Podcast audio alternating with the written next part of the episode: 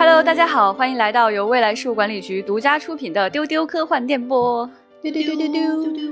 那今天呢，是我们星际茶话室。今天呢，想跟大家谈论一个非常有沉浸感的话题，沉浸感很强。对，非常像做梦的话题。嗯，哎，这个话题呢，它就是看展。看画展，哎，我是今天的主持人，未来事务管理学局长。我邀请来的两位呢，都是身经百战、看过很多画展的朋友。今天来请他们给我们讲一讲，看画展到底是一种什么样的美妙体验，以及如果你想去看画展的话。你要带什么装备？对，其中一位专家呢，就是老千，不敢当，不敢当。在今天另外一位专家面前，我只是一个普通的看画展爱好者，普通的爱好者。对对对。那我们的另外一位专家呢，就是我们的设计师五七。大家好，我是五七。那两位其实都是看过很多画展的，嗯，那可能很多朋友都会对看画展其实有点怵，觉得是不是一个过于高雅的行为，是不是与自己。不太相关。那今天就请两位来讲一讲，这样一种体验到底是一种怎样的普通又美好的体验。刚才在开场的时候，局长说这是一个特别有做梦一样的那种沉浸感的一种经历。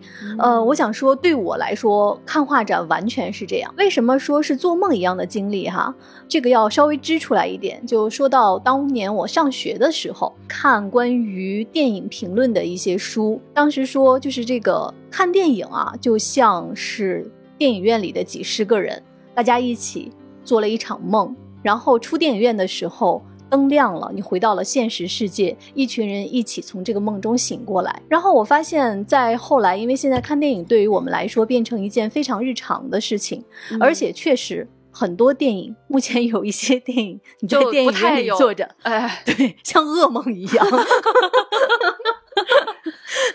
巴不能自己赶快从这个梦中醒来。那就是关于这样的体验，可能现在电影。看电影对我来说就越来越少了，但是好在还有画展这样一个存在。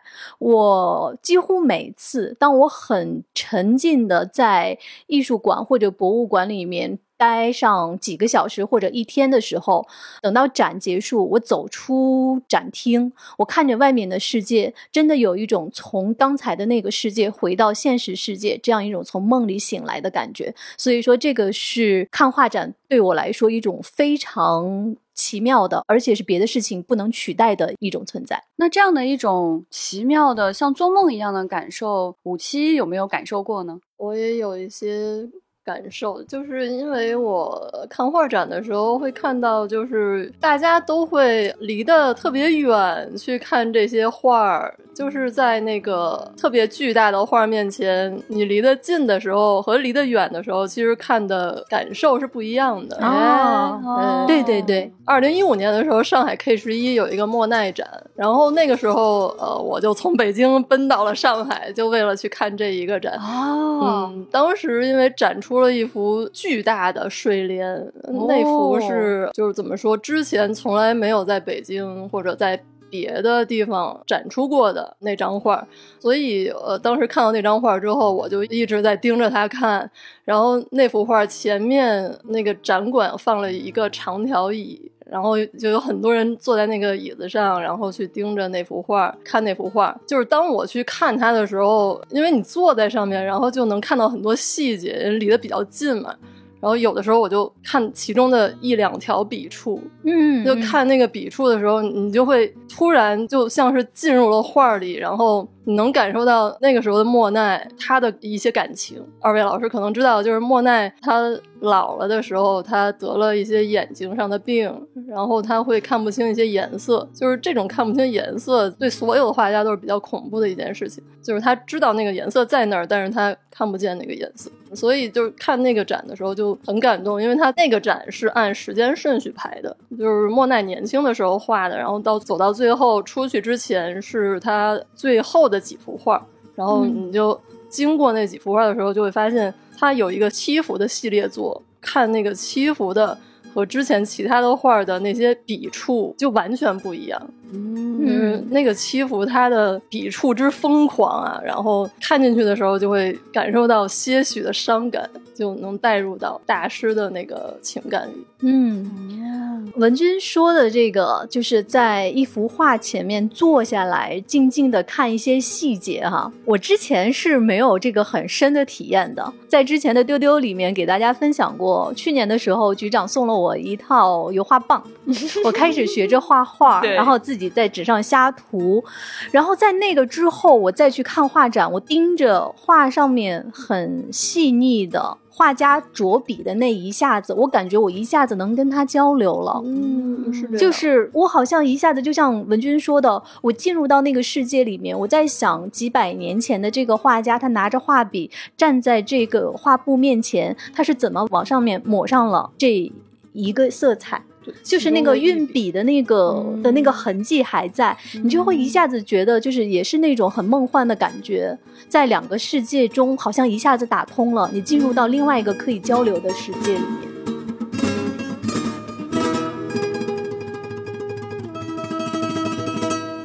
然后五七说，在看画的时候，有画前面会放一张凳子嘛。在过去看电影的时候，经常看里面人家看画展，怎么就坐在一幅画面前，在想什么呢？确实，最早看到这样的一个场景，其实不是自己去逛博物馆或者看美术展，一定是在电影上先看见有人坐在长条凳上，长久的盯着一幅画。就是小时候的我会觉得非常的费解，就没在动吗？就是，那你一直盯着它，你在看什么呢？长大以后真的能去看画展，尤其是那种巨幅的画的时候，你才嗯真的去理解说，你长时间盯着一幅画，它其实也可以是动态的。对它跟你观赏的节奏、角度和你当时的心情都有很大的关系。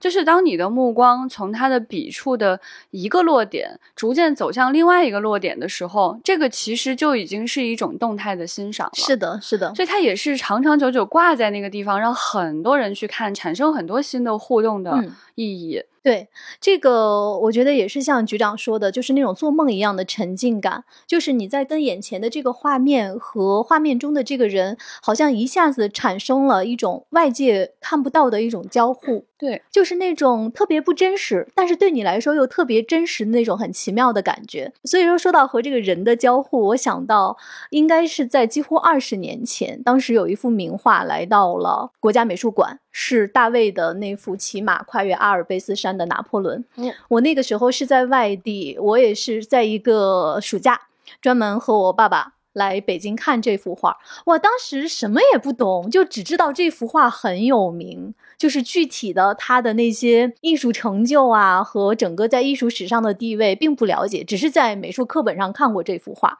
然后我那个时候去看，我记得非常清楚，我站在那幅画面前，我看着那幅画上面的拿破仑看着我，哦就那种感觉，我在想他在几百年前是怎么被大卫画出来的，他又经历了什么样的时光，然后远渡重洋来到北京，在当时当刻和我在中国美术馆对视。一切都是命运。就是特别有一些时空交错，然后在那个地方重叠的一种感觉。说起来，我在前段时间看了一个纪录片，这个纪录片叫《佛罗伦萨乌菲齐美术馆》，它这里面呢，就是美术馆的负责资料的那位老先生。有一段表达，我我当时看了之后非常感动，以至于我后来在上海看展的时候，我又想到那段话。他是这么说的：“他说，其实我们很多人在看画儿的时候，我们其实现代人是带着自己的一些生活中的焦虑，或者我们的不快乐，嗯或者是我们的一些什么样的期许，来到这个画展。来看这些画，但是墙上的那些人，他们经历了那样的历史变迁，那样的大起大落，他们还能留存到现在。他们看着我们，是不是会觉得我们这些小小的人，平时的那些焦虑和烦恼，其实是更应该放下的呢？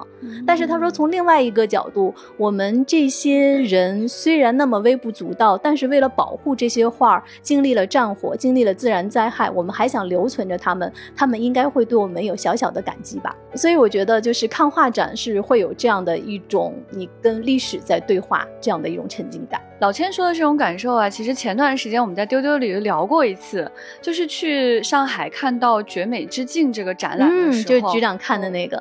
对，当我意识到公元一世纪的画作和雕塑突然出现在我的面前，我能够得见它的美貌的时候，那种震惊的感觉很难被形容。而且在这个画展里呢，就是它的灯光周围都调得很暗，只有那幅画是亮的。你真的是有一种穿越了时空的一种奇妙的感受。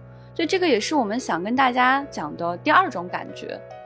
就是在看画展的时候，这种时空交错的感觉。嗯，局长说的这个展的同期，我也看了另外一个也在上海的展，呃，它的名字叫《从波提切利到梵高》。武七说到这个展的名字，我心就痛了一下。我没想到过了这么久，心还会痛。就是应该是今年上半年上博最著名的展。是的，嗯，我为什么说我心痛？我是在去年底的时候，当时大家不都出不了门 对，都出不了门我那个时候啊，躺在沙发上发烧，就看到了这个展，他卖早鸟票，我就第一时间买了早鸟票。那你非常早呢？对，我就暗下决心说，这个就是我健康之后送给我自己的礼物。哦，我要去上海看这个展，因为它是英国国家美术馆跟上博的合作，他把文艺复兴时代的波提切利的原作，包括伦勃朗，还有刚才。武器说到的印象派的大画家梵高，他们的画带过来嘛？我当时就想，我一定要去看。结果 结果整个过程基本上我是目睹了的，我就再也没有机会在今年的这个展结束之前的那一天去到上海。五月七号闭展，我是五月八号到的上海，好惨啊！但是我看到了五七拍的很多照片。这个整个过程非常好笑，老就是这个上海博物馆非常的认真，嗯，他每一天都要发短信给老钱提醒他，你咋还没来看呀？距闭展还有多久？请什么什么？那段时间给我发的信息，甚至比局长单独给我发的还多。所以说，我觉得上海博物馆真的是一个很值得去的地方。只要你预定了早鸟票，他老提醒你呢，可惦记你没来。对，啊，笑死！所以五七来给我们讲一讲老千失去了什么吧。那我讲讲，就是这个画展上，他展出了很多厉害的作品，例如说像卡拉瓦乔的《被蜥蜴咬伤的男孩》。还有伦勃朗的六十三岁的自画像，这也是他的自画像中最后一幅。最吸引我的其实是梵高的那幅《长草地与蝴蝶》。这幅《长草地与蝴蝶》，它的画面大概是呃一米左右的一个长方形，它上面有一大片草地，上方有一条小径，小径经过的地方呢，也有很多草地和一些树所连接着。呃，中间作为点缀飞了几只蝴蝶。是这样的一幅画，嗯，这幅画是梵高在去世那年在疗养院所创作的。就是这幅画的画面给人一种既平静又凌乱。既丰富又可爱的感觉，哎，就是非常的矛盾。也许就像他当时自己的状态一样的。然后这幅画儿，就像我刚才说的，我特别喜欢盯着一个一幅画的几几个笔触去看。这幅画左侧在长草地里有几处阴影里的那种灰绿色，我特别喜欢。嗯嗯，也是看了很久。说到这里呢，我就想起来，我以前真的是。看到过一次梵高的笔触，嗯，就是很早以前，其实总是在画册啊或各个地方能够看到他的画，从来没有看到过那个更立体的那个版本，嗯，所以呢，就是我应该是在二零一四年去参加伦敦的 WorldCon 的时候，嗯，结果是因为科幻去了伦敦，梵高也很科幻。那对对对，然后剩下的，因为天天在 科幻场馆里面玩，剩下的时间不多了。科幻太耽误事儿了，太耽误事儿了。对，我就专门选了一天，我想怎么也得去大英博物馆看一眼，然后我就专门踱步到了就是梵高的画作面前，我终于有机会看到了他的向日葵。哇哦，他跟。画册上根本不一样，好吗，朋友们？完全不一样，它跟电影上、跟画册上完全不一样。就是我看到这个真迹了之后，我的感觉是我以前可能是个二维生物，我现在终于是个三维的生物了，打通了。对，我终于看见那个立体的部分了。它那个光打得非常美，而且这幅画其实谈不上很大。也不是每个人都要堆在这个画前面看。其实我有充足的时间可以站在那儿看啊，只要你不打开闪光灯，你也可以拍一些照片。其实我站在这幅画面前，我往左稍稍移一点，和我往右稍稍移一点，就感觉那个光影是有很大的变化的。会嗯嗯，然后当我把脸贴得再近一点点了，在法律允许的范围内，我就感觉到了当时他运笔的一种力量。啊，嗯，对对他到底使了多大的劲儿去下这个笔，嗯然后这个颜料的粘稠程度是什么样的？他留下的那个痕迹，他当时的那个心情是流畅的还是不流畅的？嗯能看到这样的一些痕迹，哇，那那幅画作给我的那种震撼太强烈了。嗯嗯这种震撼就是因为你无数次看到了他，结果你看到的就不是他，这种很迷离的一种交错的感觉。那不得不说呢，很多年以后呀，我又看了《神秘博士》那一集。哎，那一集啊，就是梵高那一集，就是我们讲到说，十一带着 Amy 嗯回到梵高的身边，然后试图去照顾他、帮助他，然后看到梵高跟一个看不见的野兽搏斗，对，嗯，那个看不见的野兽实际上就是他心里的心魔。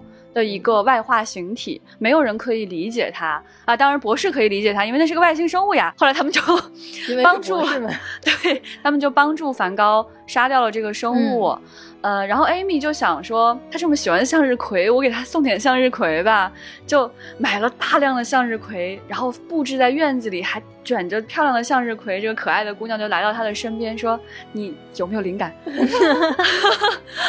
梵高说：“怎么了？” 说：“我根本不喜欢这种活儿。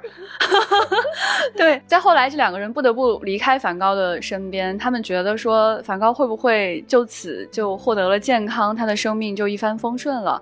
但是当他们回到美术馆的时候，发现梵高并没有好过来。嗯嗯最终，他们决定把梵高带回到博物馆当中，让他跟这个讲解员面对面。讲解员非常热忱地告诉梵高，他是一个怎样伟大的艺术家。梵高感动得痛哭流涕，讲解员也很感动。这个陌生人抱了抱讲解员，他走了之后，讲解员有好像有那么一丝丝回过味儿来。这个时候，他们两个再次看到的就是那幅向日葵。嗯，是，的，然后他们在那个向日葵的边角上看到了一行小字 “for Amy”，啊，就觉得非常感动。所以其实是为什么神秘博士会用这么大的篇幅去做这样的一个故事，就说明这幅画真的是打动了无数人。只要你真的看见过它，你就知道它的魔力，嗯它在里面蕴含了多少的情绪、悲伤、一种克制和一种狂放，都在这幅画里了。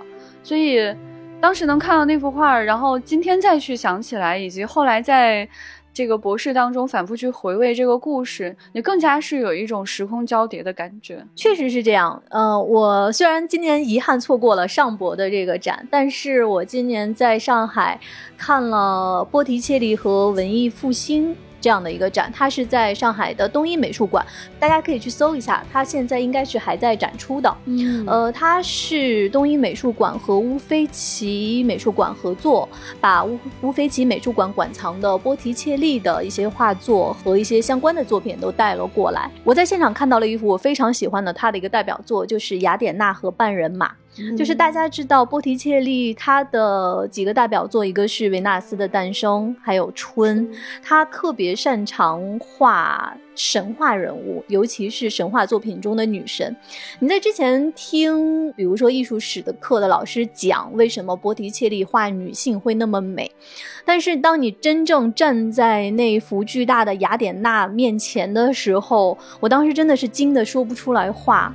就是因为雅典娜和半人马，它是一个淡彩画，跟油画的那个浓重的那个着笔还不太一样。所以你看到那个巨大的骑着半人马的雅典娜，她虽然是战胜的姿态，但是她脸上没有胜利者的笑容，还是那么庄严的那样的一个表情。就是我站在现场，真的感受到了，我就明白了为什么文艺复兴时期是人和神共存的一个时代。哦，就是这样的一种精神上的震撼感，我觉得是你在看画儿的时候、看画册的时候是体验不到的。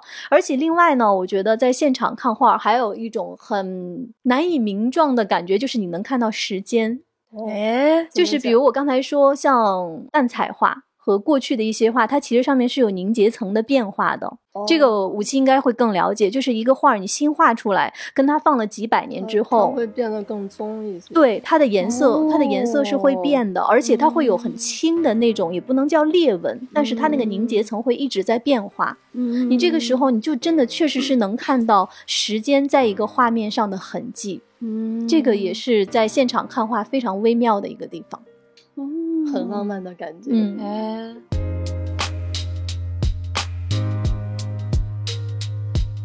那既然千老师都说到近期的看展经历了，那我也来说一个上海 UCCA 的一个展览，名字叫《现代主义漫步》。嗯，就是上次出差的时候去看的那个吧？对，前两天出差的时候看的，呃，也是为了这个展，差点就没赶上火车。呃，很努力。这个展是虽然是以毕加索和马蒂斯为卖点去宣传的，但是看了这个展之后。我才发现里边的其中一个人名，这个人特别厉害，然后特别可爱。他的名字叫做保罗·克利，就是我看完之后立刻就爱上了这个人。啊，这位保罗·克利也许知名度不是特别高啊，我小小介绍一下，他是一个瑞士人，然后出生在音乐世家，所以他自己也会拉一些小提琴和中提琴这样。然后他在他中年的时候是曾经在德国的包豪斯学院任职，然后这次的展也是展了他的二三十幅作品啊，这些作品都是。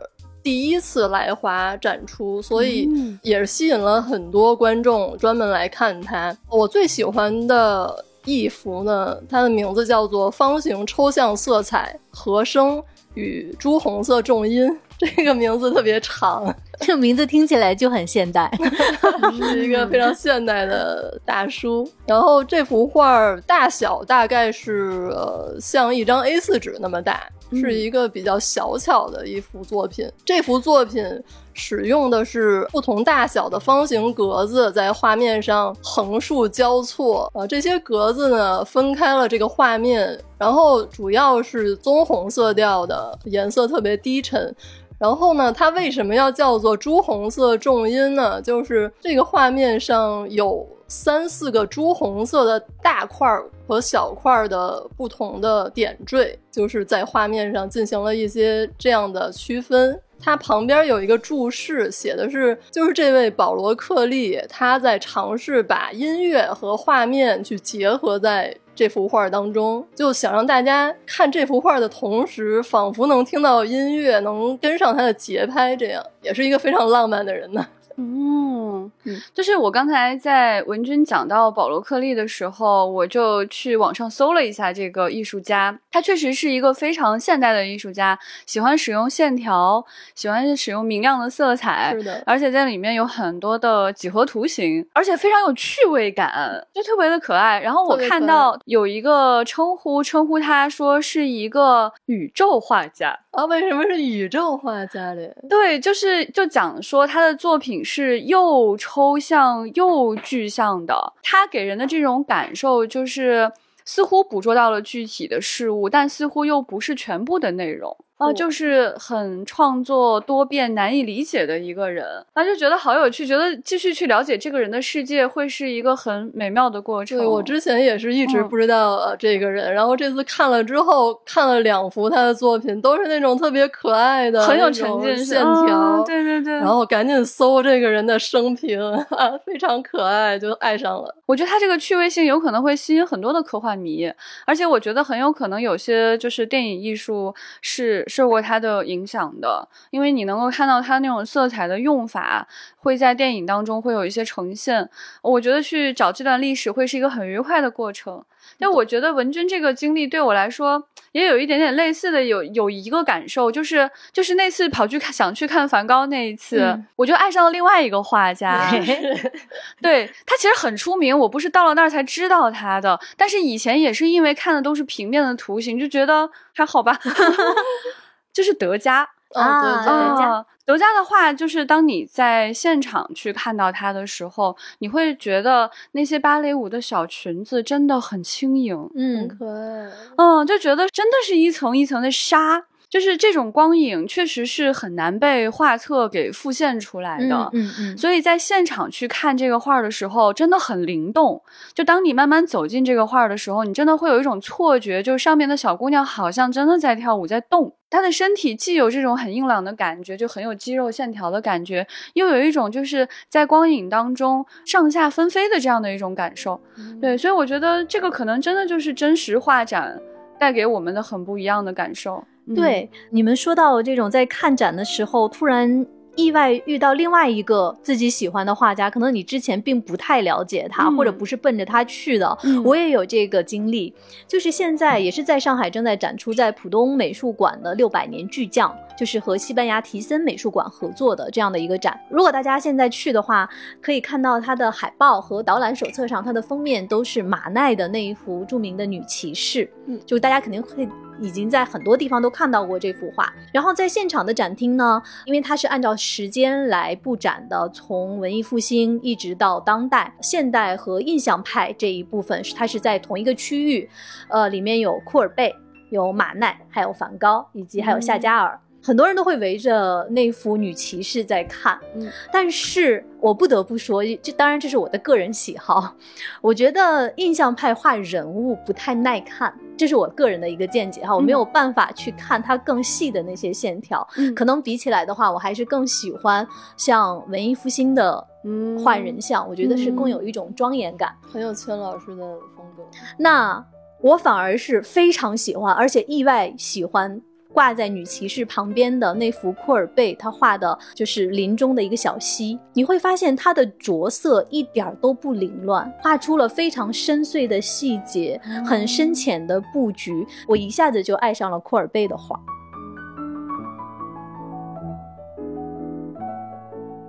就是当我们谈到说看一个画作有这种时空穿越的交叠的这种感受，其实第一次去了解到这个信息呢，是看到有人在讲解这个我们的《千里江山图》，嗯因为它是一个长幅的画卷，就是你看它的时候是绝无可能一眼尽收眼底的，所以你一定会有一个游览过程。那么实际上，古人在画这幅画的时候，它是有一个布局的节奏感的，它就好像园林的建造，也好像音乐一样，他已经想好了你要以什么样的节奏和步伐，从哪里开始走到哪里的这样的一个过程。那当然，你也可以选择从中间的某一个段落进入，然后向不同的方向去漫步。但无论你怎么去走，你都能感受到，在这个画作当中已经给你的跟时间有关的一种音乐感。当时我们在出我们第一本木刻，就是时间不存在的时候，然后我们的设计师阿迅就聊过这件事情。嗯啊，他真的花了很大的力气去做《时间不存在》这本书的设计，想说给大家听，重新再推销一下我们这本书。他不是说呃，设计师设计了封面。设计了一个大概的结构，然后出版社把里面的排版做好。当时我们非常非常傻的，花了很长的时间。阿迅从第一页开始安排了阅读的节奏，每一页他在里面设置的这个插图、边框，他都想好了你会以什么样的节奏去阅读这本书。所以，如果你真的是从第一页开始看的，你会感受到设计师给你的这种节奏感。嗯所以，所谓节奏感，它就是音符跟时间的一种关系。所以，它也其实能够完全体现在一个看似好像静止了的画面里。我觉得这个其实也真的是画给我们的一种魅力。局长说的这个节奏感以及画面，尤其是跟声音的配合，我可以在后面的一部分，我们给大家推荐看展装备的时候，给大家讲一讲我的个人的一个小小的逛展心得。嗯那说到节奏感，跟上我的节奏，其实是一句 非常中二的台词啊。说到这个中二呢，我一定要推荐大家一个展，它的名字叫做“二零一八日本东京都美术馆蒙克展”。好中二啊！要用非常中二的语气把它讲出来。嗯，笑死。那呃，说到蒙克，其实大家即使不知道蒙克这个人，你也知道他的名作就是《呐喊》。我感觉五七说这一段的时候，如果是视频，我们都要给他配那种很大的字儿，那个字儿上砸。拽到你脸上了。对，这个展、呃当时是蒙克作品第一次来日本，所以日方就非常重视这个展，做了很多的努力。那我来说一下他们做出的努力吧。第一，他们专门做了一个呃呐喊人的形象，就是一个呃玩偶小人儿，然后有不同的表情，就是替换那个呐喊人的那个呐喊的表情。呃，特别可爱，也是大概像我们外星小驴儿这个大小。顺便推销了我们自己，我们小绿人中间确实有一些看起来非常的惊恐，对，也是在呐喊的样子。那第二，他们请了音乐家青冢信也先生创作了主题曲，就为一个画展创作主题曲这件事情，我觉得就很日本，很中二。然后三呢，就是大家都知道，每一次的展览一般都会有音频解说嘛，然后这次。蒙克展的音频解说，他们请的是福山润这位老师，是一个配音演员，他配过鲁鲁修，然后《女神异闻录》里的男主，还有《迪拉拉》里的新罗，呃，是这样的一个声线。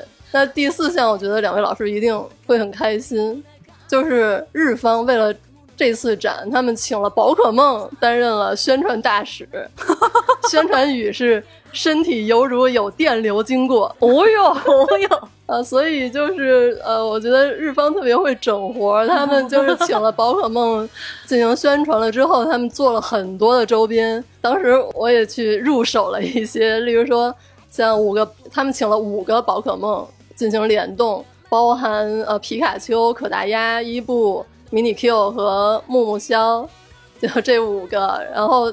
据说还有 Hello Kitty，但是我没有看到。做了文件夹，然后明信片，还有 T 恤，但是 T 恤不是用他们五个做的。然后还有钥匙扣，这个钥匙扣竟然还做成了扭蛋的形式。即使你花了很多钱，也集不齐全套。武器说的这个，我觉得特别的感动。虽然说是历史名作，但它已经融入了今天的流行文化。就是会整活。对啊，就是。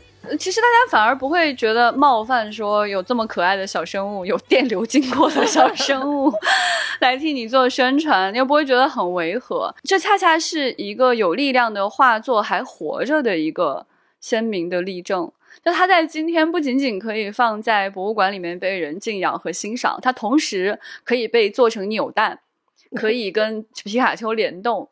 它可以进入到每一个流行文化的细节当中，我觉得这个其实也是一个非常有意思的一个文化现象。所以，其实我们也会说到下一个话题，就是我们作为一个普通人，作为一个观众，跟这样的历史经典画作到底有多远的距离？我们应该用怎样的心情去看？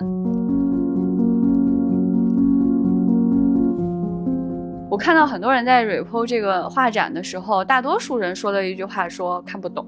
对，哎，那么我们应该怎么理解这种看懂和看不懂这件事呢？局长问这个问题的时候，我就开始想，在我过去看过的这些画展里面，我看过的那么多画儿和艺术品里面，我都看懂了吗？好像能看懂的也不多，因为我毕竟不是这个从事艺术的专业人士。嗯，我过去也会有这样的一些压力。嗯。就尤其我我身边的人也会问，哎呀，你去看那个，你能看懂吗？嗯，或者是包括在看画展的当刻，也会有朋友会在问说，这都看不懂，这画的啥呀？嗯，我现在逐渐放下了这样的一种心理压力，嗯，就是看懂和看不懂这件事情，其实都是我个人的一些理解。我还是说回到刚才我举的那个例子，就是六百年巨匠这个展，现在在浦东美术馆，我非常喜欢这个展，它的整个的布展和内容的。策展我觉得做得很好，它真的是六百年的时光，让你看到社会和人心的变革。你从第一个展厅早期文艺复兴开始，一直到当代艺术，在看这样的一个六百年的时光的时候，你个人就会有心理上的取舍呀。我不可能是这六百年的每一幅画我都理解，我都知道这个画家在表达什么，我都能 get 到他的美。那我必须承认，比如说在其中鲁本斯的那幅画，它就是特别能把我。吸到他的面前，嗯，这个展有鲁本斯的一幅维纳斯。大家知道鲁本斯他是巴洛克时期的画家，他的画就是特别擅长画那种特别恢宏的丰美的女神的形象，嗯，就是在整个的展厅里面一点都不夸张，我就像被他焊死一样，突然我的脚步和我的目光就被带过去，嗯，我发现我逛着逛着就会走到他面前。就是我没有办法去做一些本能的选择。但是你要说鲁本斯他到底好在哪儿？我听了听现场的一些讲解，可能讲的比我更深刻。但是我觉得没有关系，我的喜欢和我的懂或者不懂，都是我个人的喜好和理解。钱老师说的这种感动，我觉得非常的感动。就是一个艺术品，它被创造出来，它产生新的生命，就是因为有很多人去看它。对，它在另外的一个灵魂里面产生了共振，产生了新的故事，它就是美妙之处。前段时间去上课的时候，我们去了这个清华美术馆，然后清华美术馆的副馆长呢就带着我们去看当时的一个展览。呃，那个时候在展的是一个中国的艺术家严枕舵的作品。这个副馆长就非常有意思，他本人其实就不是。是学绘画出身的，他是环境专业出身的，就是非常的理工科的一个人。那他非常非常热爱。美术热爱这些画作，他在这个地方就是一种如数家珍的感觉，就告诉你这个馆是怎么建起来的，这里面都藏了什么好东西。那他在介绍这位艺术家的时候，因为这位艺术家比较特殊，他喜欢尝试各种各样的风格，还喜欢融合各种各样的风格。然后他也有很多的这种印象派的画作挂在墙上。进去之后，就有一些学生真的盯着看啊。我们这个班里很多是学理工科的，就看他们脸上一头雾水的样子。老师说：“你们不要觉得自己看不懂。”就是你走到这幅画跟前，你喜欢或者不喜欢，你自己完全知道。然后就有学生问他说：“为什么有些画是没有名字的？”老师说。其实很多画都没有名字，因为艺术家画它的时候，他就认为最好的表达方式是把它画出来，而不是用两个字给它起名字。这两个字是不能够概括他当时想表达的内容。如果能概括，又何必去画一幅这样的画呢？然后老师说：“你们看到这里面很多名字啊，是他们逼我起的。说策展的时候得有个名字啊，就不要在意这些名字，大部分都没有什么用处。所以你能看到很多画作的名字就是几月几号。”那么你就会知道他画的是几月几号哪个季节的荷塘，你大概知道是一个什么样的季节。老师就讲说，比如说有些画儿，它可能表现的是音乐感，表现的是黄土高坡，但是没关系，可能你看见的是别的东西。对，只要你愿意驻足，愿意观看它，愿意跟它去产生一些共鸣，去想你的所想，这件事就已经是这幅画作的成功。而且是你与他的一个独特的关系，所以我觉得老师讲的非常的有趣。我们就是应该保持着这样的心情去欣赏画作。绘画当然是一种非常高雅的艺术，但绘画同时又是我们每个人的本能。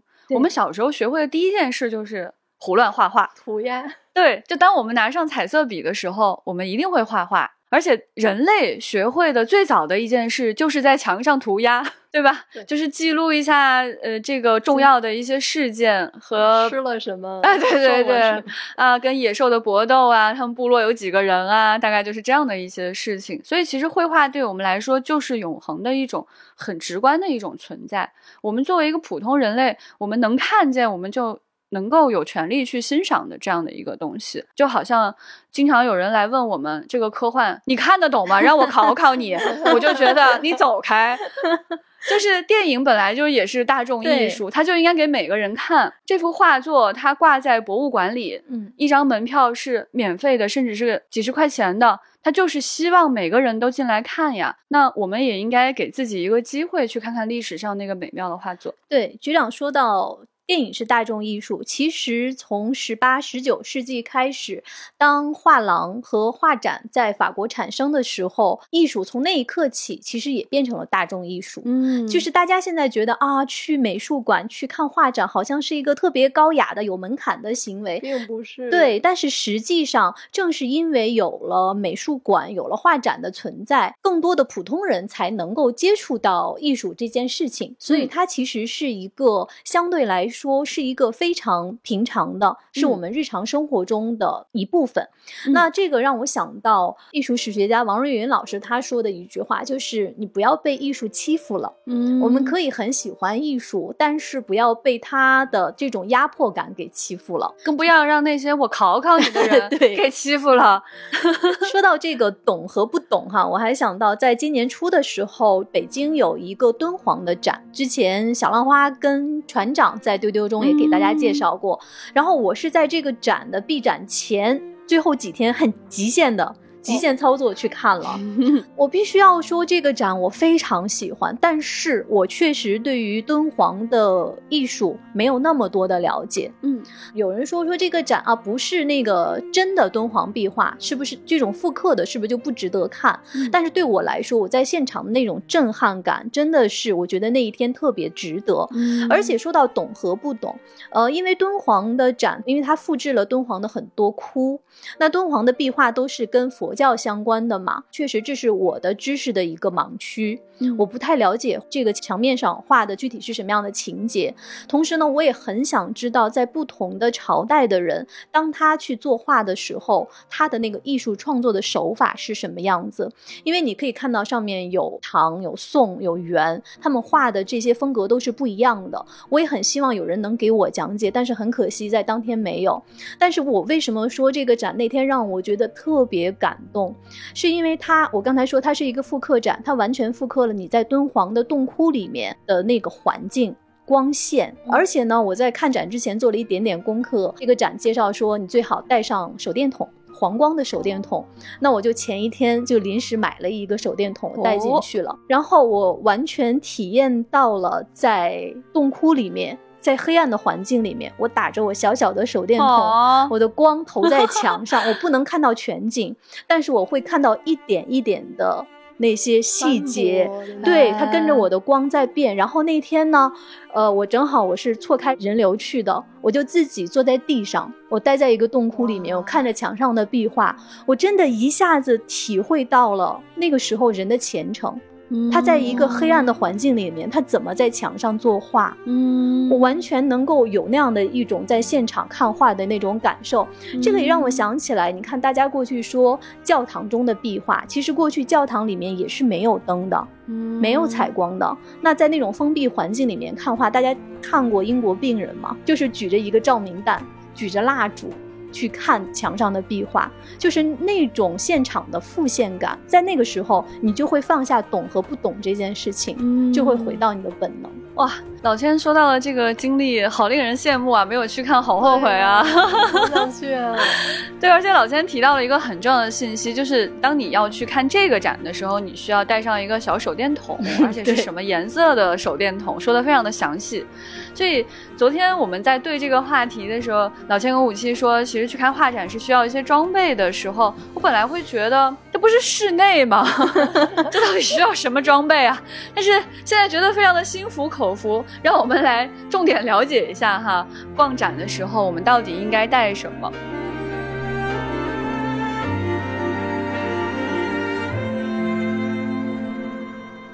首先，逛展的时候你需要一件外套，对，哦。尤其是夏天是是是是。尤其是夏天。冬天其实只需要穿一件单薄的衣服就够了，但是夏天你一定要带上你的外套。嗯，对，前段时间呃，我们讲盛夏小队的时候，我其实当时就很想给小队的队员们推荐说，夏天避暑就去博物馆或者去 艺术馆吧。甚至有点冷是吧？对，呃，是这样，因为呃，这些艺术馆里面，它为了这个艺术品的保存，它对于温度和湿度都是有一个非常严苛的标准的。所以说，在夏天和冬天的温度都会跟室外有非常大的温差。所以大家去看展的时候，一定要注意着装，夏天记得带外套，冬天记得哦穿成容易穿脱的那个样子。对，而且冬天的衣服还可以存在存包处，非常方便。哦，对，说到存包处，这个这个就是确实，对，这个就是另外一个装备的小提醒。我的经验是不要带太大的包，因为很多的艺术馆是禁止一些太大体积的包入内的，这小手包是可以哎拿进去的。哦但是其他的话都要是在外面存放的。另外呢，就是还要带上一副耳机。是这样，就是现在很多的画展都会有这个扫码讲解这样的一个功能，几乎所有的展品下面都会有一个扫二维码，你就可以听到讲解了。那这个时候，你如果有一副耳机的话，其实是更方便的。那说到耳机，就是我刚才回应大家说，我有一个个人逛展的一个小经验可以跟大家分享，就是说到这个音乐跟节画面节奏，我有一个爱好，就是在我喜欢的画儿面前听一些音乐。哦，自带 BGM 对我今年在看波提切利和文艺复兴的展的时候，他现场展出了《春》这幅画的复刻品。我平时很喜欢听一首钢琴曲，是意大利作曲家鲁多维科·埃奥迪的，他的一个钢琴协奏曲叫《春》。我每次听到这一首曲子的时候，我眼前出现的就是波提切利的画面，就是春天的女神，然后花儿在她身边绽放。所以当我看到那幅画的时候，它虽然是复刻品，但是我还是戴上了耳机，听了这首曲子完整播放完。我真的是那天听得我热泪盈眶，就是画面的节奏和我耳朵里的旋律呼应起来。所以很推荐大家，如果你戴上一副耳机，有你平时喜欢的音乐，然后在当时你看到眼前那个画面，确实和你心里的某种情绪呼应起来的时候，你可以听一首音乐。哦，有意思。基于你要戴耳机和听讲解，以及有可能听音乐，那就推荐大家一定要带上充电宝，太实用了。对，虽然现在很多的美术馆有这个借还充电宝的地方，但是自己带一个还是更方便一些。哎，是的，嗯，而且也不占地儿。那说到不占地儿嘞，我说一下，呃，我自己的习惯是会带上笔和小本本儿，就没事儿就画两笔这样。哦，哎，这个是特殊技能了，对 对对，可以去写生，呃推荐给有专业技能的人士。而且在美术馆里写生会有一种不同的体验，就是你有的时候会画出特别傻的图，因为你没法特别仔细的去写生，就画一个速写，然后寥寥几笔就完成了，所以可能会画出特别逗的图来。你画的这个内容是去仿照那个画作呢，还是说你看到的美术馆里的人呢？哦，都可以画来。我是画画作的会多一些，哦然后那些人也特别逗。很有意思。例如说，像我这种人，就是某一个会拿着小玩具去看展的人，对 对 对，五七是这样。所以小玩具也是我的看展装备之一。啊，好重要的道具啊！比如说，你可以带着我们小绿人儿的这个贝塔，他的这个眼睛，对吧？你就带他去看《呐喊》，放在一起 合适。一模一样。然后我的小玩具包括了有一只鸭子，它的名字叫黛西，然后还有另还有另一只鸭子，它的名字叫鸭皮。这个名字好像不是按同一个逻辑起的。五七去看尚博的那个展的时候，就带着他的黛西拍了很多黛西跟那些画儿的合影。哎呦，我那段时间就是人不如黛西，连黛西都去了，而且黛西还免票。对他还不用买票。啊，好好笑，这个好可爱啊！推荐大家带上自己的好朋友一起去哈。那还有什么厉害的小诀窍呢？我一般会穿同款的 T 恤去，例如说穿着梵高去看梵高这样。哦，那我也可以给指甲涂上敦煌的色系，对然后去看敦煌大地色，哦，但像你这种会画画的人，你还可以在上面画上飞天，在你指甲上好难，飞天好大一只。作画，然后再带去。我想到的画面是这样，就是五七在那儿画素描，我们带着指甲油对着那个画在涂指甲。不合适吧？应该先涂好了再去，补好了再去。还有什么装备是比较值得带的呢？我说一下露营垫儿或者小板凳儿吧，就是这是能带进去的东西吗？就是有的场馆它会禁止携带小板凳儿，但是我觉得露营垫儿是可以替换小板凳儿的一种东西。哦，呃，就是那种就有点像包鸡蛋壳似的那种露营垫儿，就薄薄的，然后大概是三折，你揣在书包里就好了。呃哦因为有一些美术馆它是没有什么凳子的，就例如说像浦东美术馆，它的场馆里凳子特别少。对嗯，所以，当你特别累的时候，你需要坐下的时候，但是你又想保持优雅的时候呢，你就可以坐在露营垫上。哦，我去逛敦煌展的时候，刚才不是说我是坐在地上拿着手电筒看吗？嗯我当时就是坐在冰凉的地板上，你看，早点知道这个知识是吧？那这个知识点还是很重要的。百密一疏。虽然我带上了手电筒，但是没有露营垫儿。对，而且你还可以更自如的选择你到底坐在哪幅画的面前。对因为即使是有长凳，在美术馆里也不是每一幅画前面都有椅子的。嗯，对。那其实说完了装备，我还有几个小建议。一个呢，就我们刚才说的都是看展和看艺术品。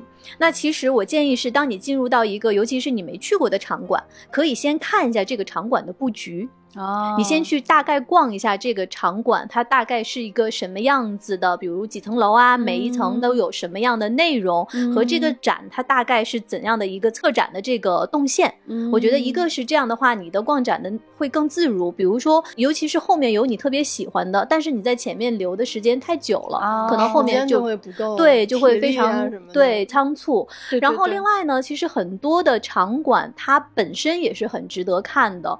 我在去年的时候在北京展览馆看了一场俄罗斯的画展，嗯，因为北展它本来就是一个俄式建筑，它里面有非常哦漂亮的俄式的装饰。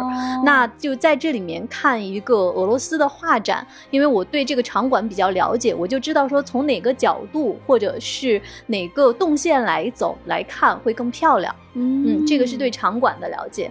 然后另外，我建议大家，就像我刚才说的，你错开人流的话，最好是上午去看。嗯这样一般人都会少一些。那从下午两点多开始是画展人最多的。然后另外还有一个建议是，如果大家要上午去看，包括如果你中午吃完饭再去看，就一定要吃饱。这个建议它非常的重要，哦它就跟带了充电宝一样重要。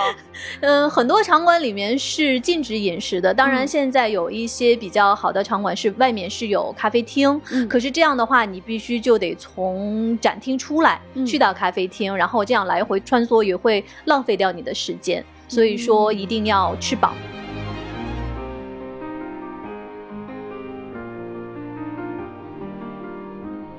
那么今天呢，就是跟大家详细推荐了看展是一种怎样美妙的经历，而且希望大家能够卸下这种防备嗯和压力，可以去看展。此外呢，两位也给了大家非常重要的各种 tips，要带什么不带什么，希望大家在接下来的时间里可以有机会去看看展。所以接下来呢，我们也会更多的给大家提供这种看展的资讯，对提前跟大家预告在哪儿有什么样的一个有趣的展览可以去看。对那这些展览呢，其中包括这种高雅的经典艺术，还包括玩具展览。但凡是好东西，都想推荐给大家去看。所以在接下来的秋季当中，你会看到非常多的玩具展会上线。我也多向老千和五七学习，用他俩介绍名画的这种方式来给大家详细介绍玩具的 设计。徐老师已经上传了。努把力吧！嗯，那可太期待了。就欢迎大家来跟我们留言，来告诉我们你看展的一些美妙的一些经历，嗯啊，或者告诉我们你们想了解什么样的一些关于展览的内容。大家可以在各个平台给我们留言，也可以加我们接待员的微信 f a a 零五零四进群来跟我们聊天。加上他之后，记得要跟他说丢丢，他就把你拉进群了。对的，那说到近期有什么好玩的可以去逛的，马上就给大家推荐一个《三体：引力之外》沉浸式科幻体验，现在已经开票了。我在上周去了，确实很棒很棒。它的体验地点呢是在上海的西岸凤巢 AI Plaza，你在全平台搜索“引力之外”就可以买票了。那么更多的空间解析、玩法亮点和购票链接，欢迎大家关注未来局科幻办和丢丢科幻电波这两个账号，就不会错过任何的登舰信息啦。而且跟大家小小小小的剧透一下哈，我们跟这个场地将会有一个更深度、嗯更深度的的合作，敬请期待。那么也欢迎各位做图书、电影、食品、旅游、百货、电子、宇宙中的一切等等的合作方来丢丢投放广告，联系接待员 f a a 零五零四。或者给商务邮箱发邮件 marketing at f a a 二零零一点 com，就在节目文稿最下面的介绍内，全宇宙的一切都可以找丢丢打广告哦。那么今天的愉快经历就是这样了，下期大家再见，拜拜。拜拜，拜拜。